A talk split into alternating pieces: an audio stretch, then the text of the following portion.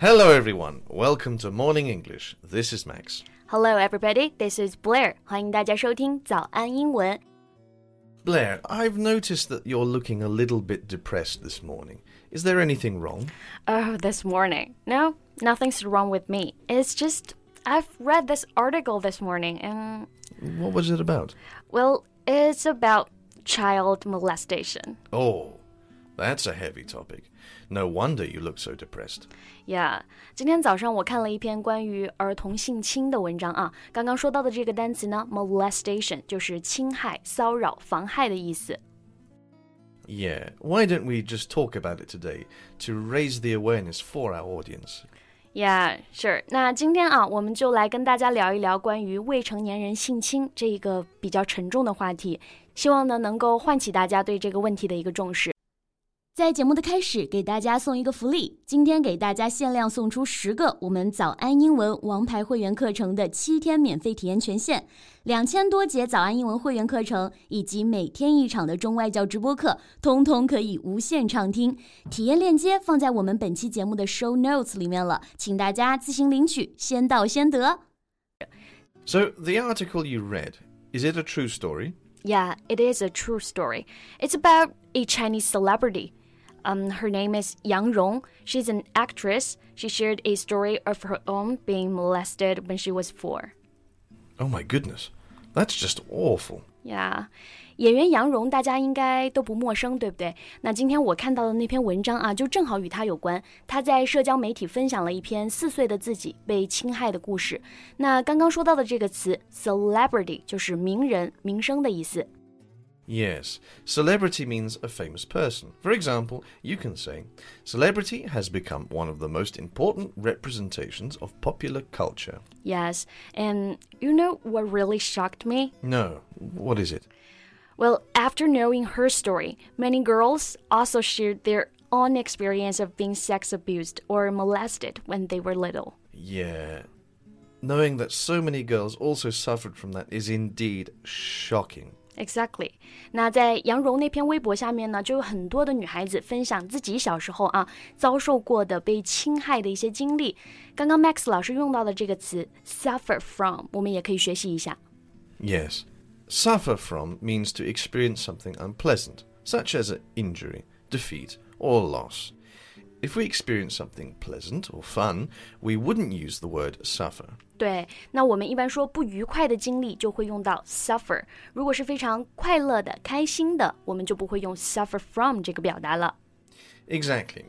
And one sad fact is that the real prevalence of child sexual abuse is not known because so many victims do not disclose or report their abuse. 对，那刚刚我们 Max 老师提到的这个词啊 ，prevalence 可能有点难以理解，在这里呢，我们可以把它翻译为发生率。所以这句话的一个意思就是，一个非常令人难过的事实是，真实的儿童性侵发生概率我们没有办法了解，因为很多的受害者啊选择缄口不言。Yes. The primary reason that the public is not sufficiently aware of child sexual abuse as a problem is also that many child victims do not tell anyone about the abuse. Right，那社会啊对于未成年人性侵没有引起足够重视的主要原因呢？Primary reason 就是主要原因的意思，主要原因也是由于啊受害者不把自己的这个受害经历说出来。 Yeah. Do you know who are the usual perpetrators?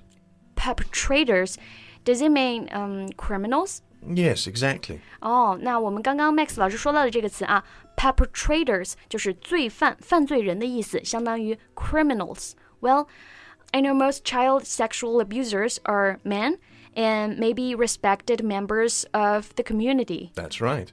They come from all age groups, races, religions, and socioeconomic classes. Most victims know and trust their abusers. Right. 就是我们说罪犯啊，他并没有长着一张穷凶极恶的脸，他们来自社会的各个阶层，可能是被大家尊敬的长者，可能就是你平常擦肩而过的熟人。You know, it makes me so sad even just thinking about it. But you know, there are also things we can do. Here are some tips on how you can protect your children.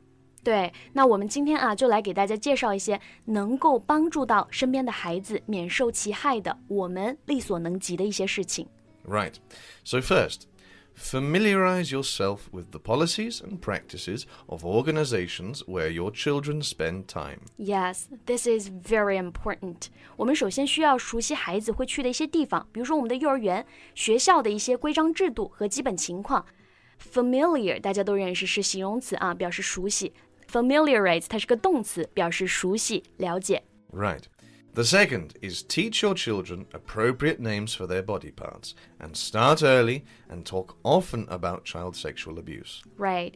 I think it is of vital importance to share with your children about that so they can be aware and they know what is strongly prohibited. Exactly. Then use everyday situations to keep the conversations about personal safety ongoing. 在咱们国内呢，很多的家长啊，可能从来没有给孩子做过性教育知识的一些普及，觉得不太好意思开口，或者说不知道要如何开始。但其实啊，尽早的给孩子这方面信息的一个传递，能够很好的帮助孩子免受侵害。其实这才是对孩子最大的一个帮助。Right. And the third thing parents can do is to be vigilant and ask questions. 第三个建议就是家长需要随时的保持警惕，vigilant 就是我们说的警惕的、注意的。家长除了随时保持警惕之外呢，还要多问问孩子的一个情况。Watch for changes in your child's behavior. If your child is reluctant about going to certain places or with certain people, ask questions. Right，那家长呢啊，也要随时观察孩子的一个行为。如果说孩子对于去一些地方表示抗拒，reluctant 就是我们说的抗拒的、不情愿的。如果孩子有表现出这样的一个行为，家长一定要引起重视，多问问孩子情况，多问问问题。Yeah. I think these are the most important tips we can share with our audiences, and I hope every child in the world can grow up happily, freely, and of course, healthy. 今天的话题确实可能稍显沉重了啊。那希望我们今天的分享呢，能够给大家一些帮助，同时也能够唤起大家对于青少年身心健康的一个重视，让我们的孩子呢都能够无忧无虑的快乐成长。那今天我们的节目呢就到这里了。Okay, so that's the end of today's heavy podcast. This is Max.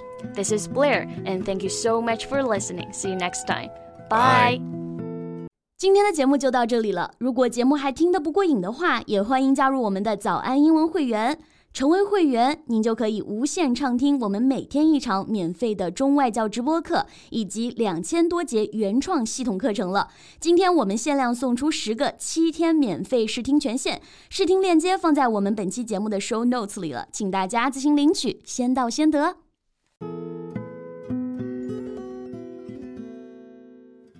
This podcast is from Morning English.